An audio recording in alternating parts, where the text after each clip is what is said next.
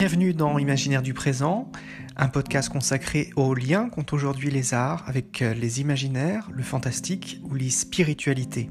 à écouter la voix et les œuvres d'artistes, de chercheurs qui créent des imaginaires, magazine des écritures plurielles, des espaces imaginaires qui, selon Aristote, placés au-delà de la sphère des fixes, n'admettent absolument rien, pas même le lieu parce qu'il est la place du corps qui ne pouvait existait ni le vide, parce que c'était le lieu qu'un corps avait quitté.